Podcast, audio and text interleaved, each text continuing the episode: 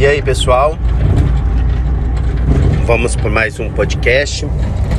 Título do nosso podcast Ira na Minha Vida, nome do nosso canal. E hoje eu quero discorrer com vocês a ideia de Egito. Quando Deus ele manda um único homem, posteriormente uma família para o Egito. Deus ele estava querendo fortalecer a ideia ele prometeu para Abraão que dele seria feita uma grande nação. Que os filhos de Abraão seria tão grande que não poderia ser contado. Se comparando como as areias do mar, as estrelas do céu. Muitas pessoas, muitas pessoas vão dizer que Deus prometeu uma filiação infinita para, Abraão, mas não, foi finito. As areias do mar, você pode não ter números suficientes para contá-las, mas elas são finitas assim como as estrelas do céu. Podemos não conseguir contar, mas são finitos. A única ideia de infinito que nós temos é Deus. Mas assim, Deus ele tem essa promessa que fez a Abraão. E agora ele está entregando uma fórmula de conseguir essa promessa se tornasse realidade. E de um único homem, posteriormente foi uma família, que é José, Deus manda para o Egito com a intenção de crescer, prosperar e o plano de Deus era que no futuro tirasse esse povo do Egito e mandasse sim esse povo para uma terra que seria a terra prometida. Segundo a tradição, vai dizer uma terra que mana leite e mel. Só um adendo aquele canal da Aline, Aline, Israel com Aline, ela mostra uma planta, acho que é tâmara, que era a tâmara do, do tempo de Israel. E o fruto era tão gostoso e doce que tinha gosto de mel. Só um adendo. Mas Deus, será que ele não sabia que ao levar o povo para o Egito, de fato esse povo ia crescer, né, que tem tudo ali para um crescimento, não tem lógica de não crescer, mas que esse povo ia se perder. Será que Deus não sabia disso? Os costumes do Egito, muitas das vezes, as facilidades, a forma que o povo conseguiu se estabelecer. Ora, quando o povo chegou no Egito, através de José e de sua família, o povo ele aprendeu logo de cara mordomia. Nós vamos observar a história de como que o povo chega ali, digamos, para se estabelecer no Egito.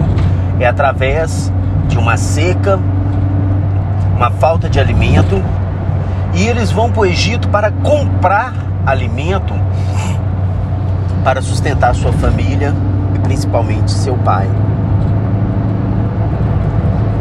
E nessa ideia, o povo ele chega no Egito com a mordomia muito grande. José, ao colocar a comida de volta na comida que eles compraram, né? Colocaram, colocou tudo em dobro e ainda devolveu dinheiro nos carroções.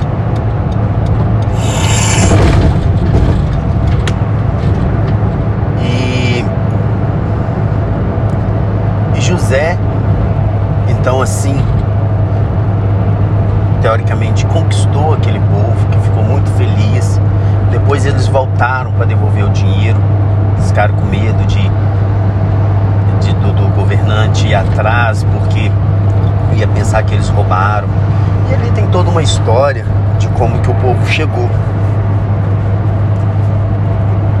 O povo no Egito, eles começaram a se envolver agora, depois estabelecido, com a cultura do povo egípcio. Por que se envolver com a cultura do povo egito, do egípcio? Ora, você está num país, na técnica, você não vai querer ficar 100% nos seus costumes.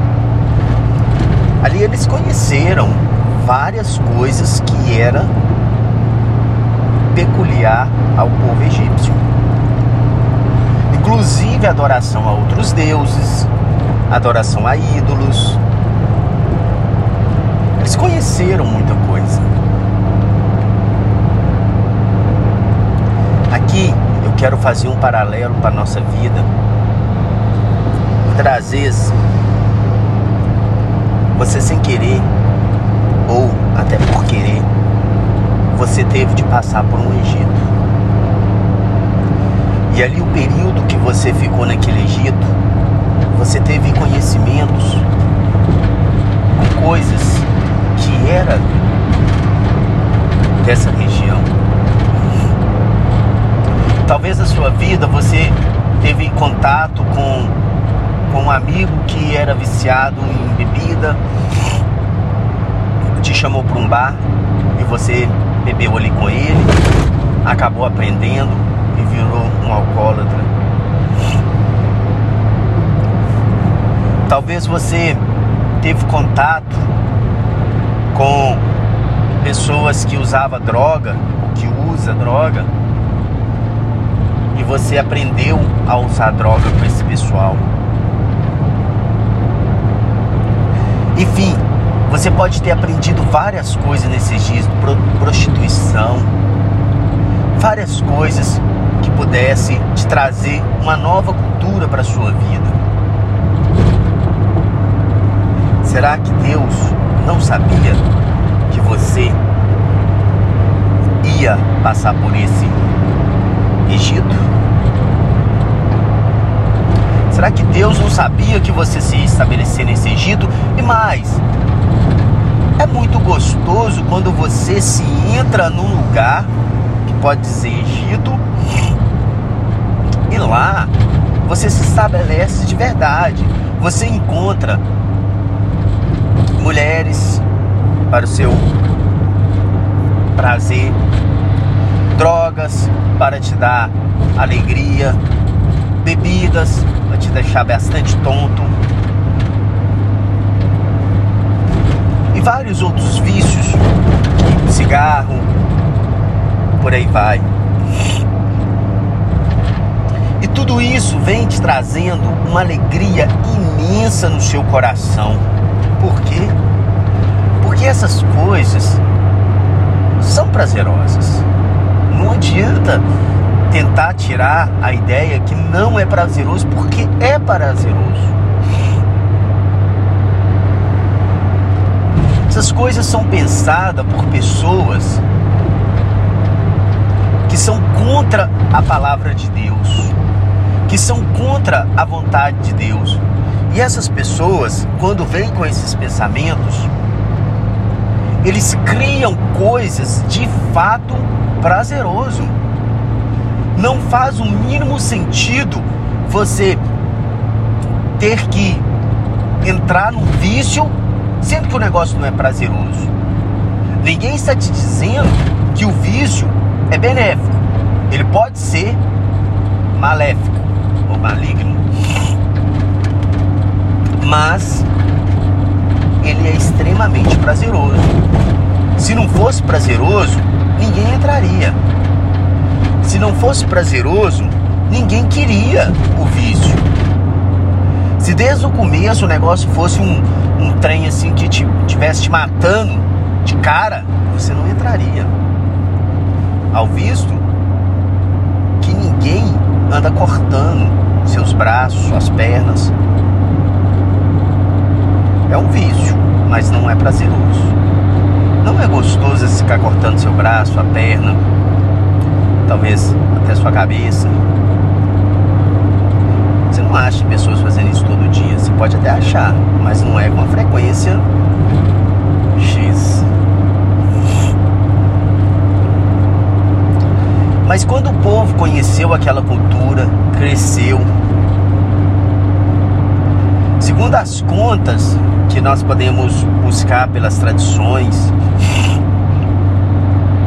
ali no Egito o povo chegou a se estabelecer em 15 milhões de pessoas.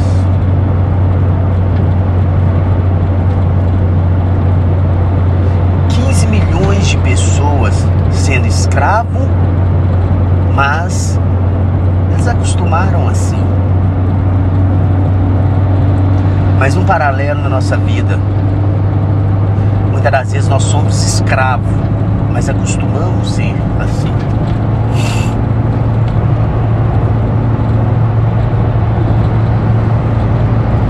Até que chegou um ponto que Deus falou assim: basta, já tem gente demais ali. Eu vou tirar esse povo do Egito e vou de fato agora dar a terra que eu prometi a eles. Mas quando chega a esse ponto de ter que deixar um costume, uma prática, uma coisa que não é legal para a nossa vida. Quando nós chegamos a esse ponto, nós não queremos.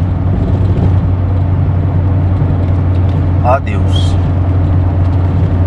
povo fez esse questionamento: por que nos tirou do Egito para morrer nesse deserto?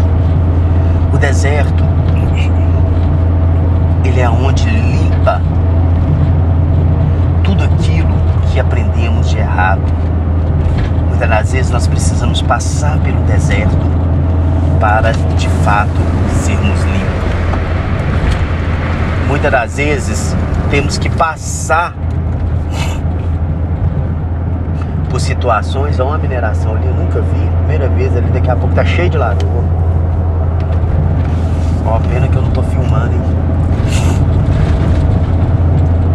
Mas muitas das vezes nós precisamos passar pelo deserto para limpar de fato o que nós aprendemos de errado lá no Egito. E o deserto é de Deus também. Foi Deus que nos levou para o deserto. Foi Deus que nos levou para ter a finalidade de nos limpar mas nós não queremos ser limpos. Muitas das vezes o nosso questionamento de voltar para o Egito, olha Deus, por que nos tirou daquele Egito? Era tão bom. Lá eu fumava, prostituía, usava drogas, adorava outros deuses. Lá era tudo de bom. E agora você veio aqui me tirar e me jogar nesse deserto, nesse lugar inabitável, esse lugar que é impossível ter vida aqui. Deus, você não tá com juízo legal, não. Temos resistência. Reclamamos de Deus, reclamamos da vida, reclamamos da situação. Temos a maior resistência para poder deixar as práticas do Egito. Haja visto que Moisés, que foi colocado como líder desse povo, Moisés, quando ele vai receber de Deus as tábuas da lei, e ele sobe no monte por 40 dias e 40 noites. E Moisés, ele volta, mas já volta às pressas. Olha, o povo fizeram um bezerro de ouro e tá lá adorando. Desce lá, Moisés. O bicho tá pegando, filho. Moisés desce quebrando para poder ouvir o que, que está acontecendo. E de fato encontra o povo adorando um bezerro de ouro.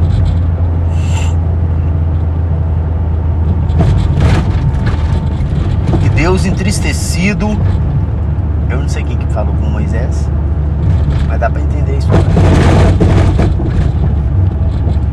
E Deus entristecido ali, poxa, fiz de tudo para tirar o povo do Egito.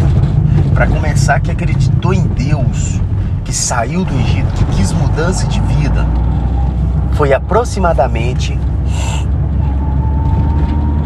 3 milhões de pessoas, dos 15 que estavam lá no Egito.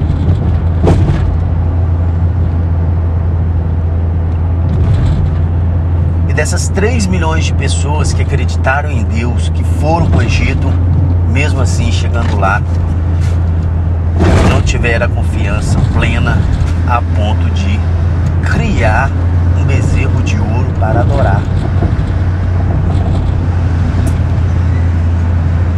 E essa adoração do bezerro de ouro,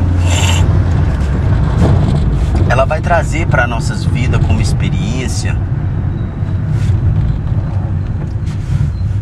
que nós não temos a confiança necessária em Deus a ponto de deixar Ele mudar a nossa vida. Nós temos tanta desconfiança, nós temos tanta desconfiança que nós somos capazes de deixar a vontade de Deus para fazer a nossa própria vontade. O que, que um bezerro de ouro traz de segurança para o povo? Nenhuma. Mas quando você mentaliza um mal na sua cabeça, que aí é uma atuação de Satã, quando você mentaliza o mal, você vê a possibilidade de fazer algo errado, você tem naquele momento uma fantasia de do que você vai fazer é a melhor coisa possível de ser feita. O que você vai fazer é tão magnífico, mas tão magnífico, que você imagina aquilo ali como se fosse a melhor coisa do mundo de tão magnífico que você acha. Tão interessante quando nós pegamos ali e vamos fazer um pecado. É muito interessante, a fantasia é muito grande quando você pensa na possibilidade de uma prostituição. Você olha aquela mulher muito mais gostosa do que a sua esposa, do que a sua namorada, do que você tem no momento.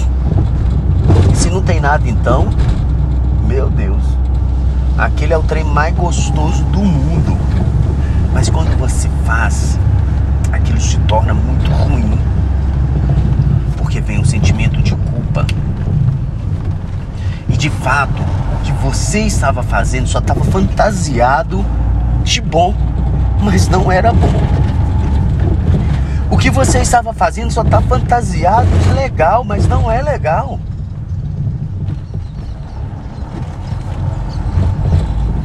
Mesmo você está passando por um deserto, aquele deserto enorme, que trem inapto para a sobrevivência.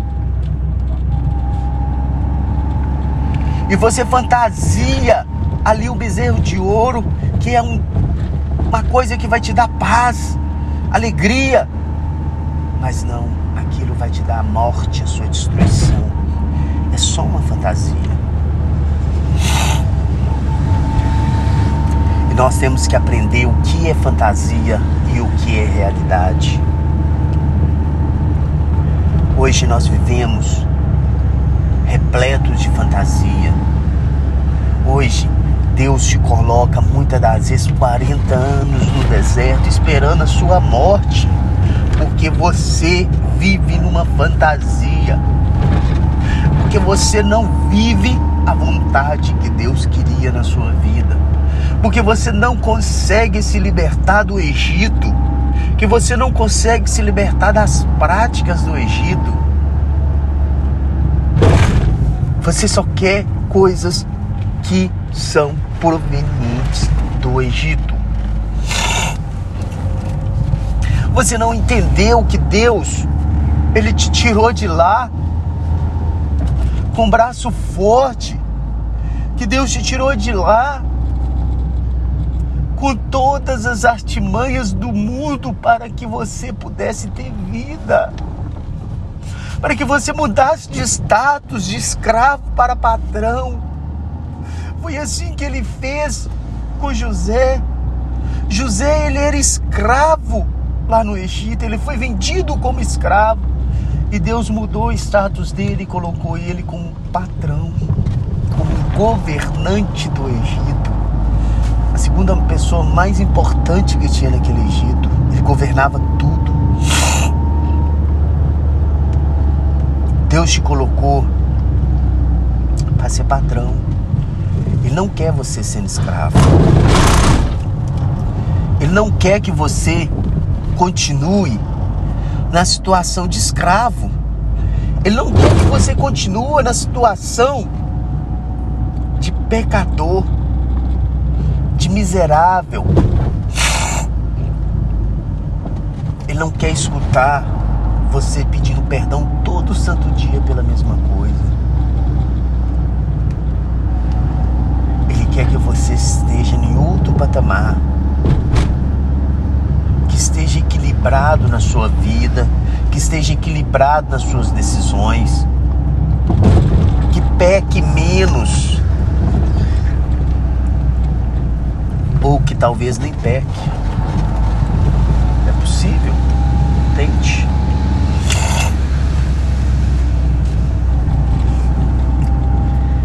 Deus, ele quer te equilibrar.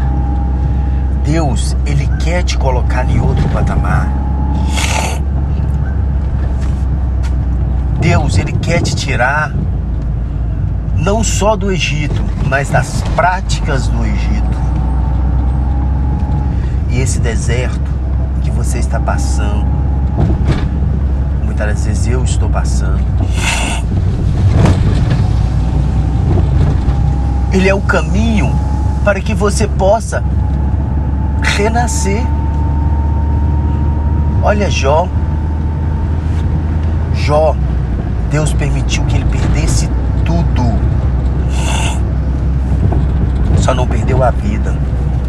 Ele estava no pó, ele estava machucado, ele estava todo deteriorado. Mas Deus, Ele falou com Jó: Eu vou te restaurar. Eu vou te restaurar.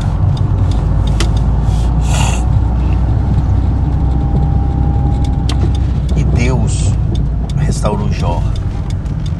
Assim Deus quer fazer com você. Talvez Jó ali com a família, com a esposa, com tudo que ele tinha da primeira vez, ele pudesse ser iludido ou até mesmo ele mesmo faria com as próprias mãos vários tipos de pecado e pudesse de fato perder a graça de Deus pelas decisões dele. Mas por ele ter passado por um deserto e ter conseguido chegar lá na terra prometida, em Canaã, Canaã, ser Canaã da vida dele. Mas só por ele ter chegado nessa situação, Deus restaurou ele, restaurou a família, restaurou tudo. Assim Deus quer fazer com você.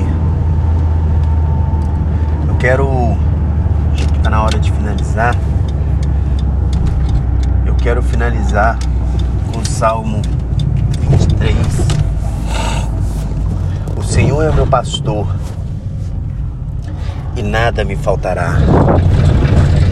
Ele me faz repousar em verde espaço, guia minha alma na vereda da justiça. Ainda que eu andar pelo vale da sombra e da morte, não temerei mal algum, porque o Senhor está comigo.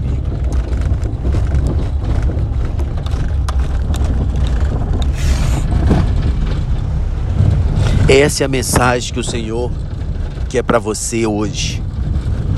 Que você acredita nele como um pastor da sua vida. Não é pastor de igreja, não, é pastor mesmo. Pastor de verdade. Ele quer que você seja um pastor na vida dele, na sua vida. E ele quer te guiar em qualquer momento que você tiver da sua vida. Mesmo que você estiver passando por situações difíceis, mesmo que você estiver passando por situações inapropriadas, mesmo que você estiver passando por qualquer coisa, a palavra de Deus vai dizer o seguinte: ainda que eu andar pelo vale da sombra e da morte, não temerei mal algum, porque o Senhor está comigo. Se o Senhor está contigo, você pode ir em qualquer lugar sem temer, porque o Senhor está contigo. Se o Senhor está contigo, você pode fazer qualquer coisa, porque o Senhor está contigo. Se o Senhor está contigo, você não tem nada, nada a temer. Você não tem nada a se preocupar.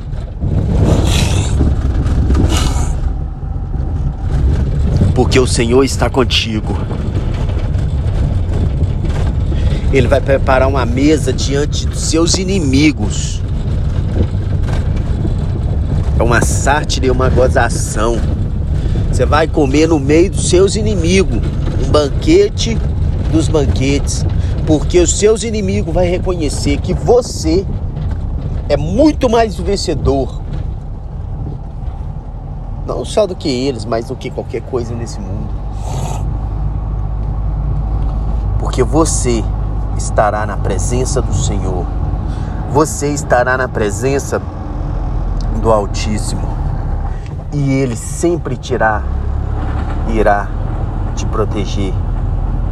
Ele sempre irá te fazer prosperar.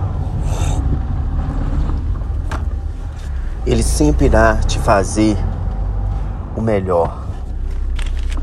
E eu quero agradecer a todos vocês que participaram dessa live no carro, desse podcast no carro. Desculpe até mesmo pelos barulhos alheios que acontecem, mas eu vou tentar melhorar, é porque esse carro aqui é ruim demais, pelo amor de Deus. Mas Deus vai dar graça e, como diz, eu posso estar passando nesse deserto. Mas eu tenho fé que esse deserto vai passar. Beleza? Um abraço para todos e que Deus possa continuar sendo contigo. Goodbye.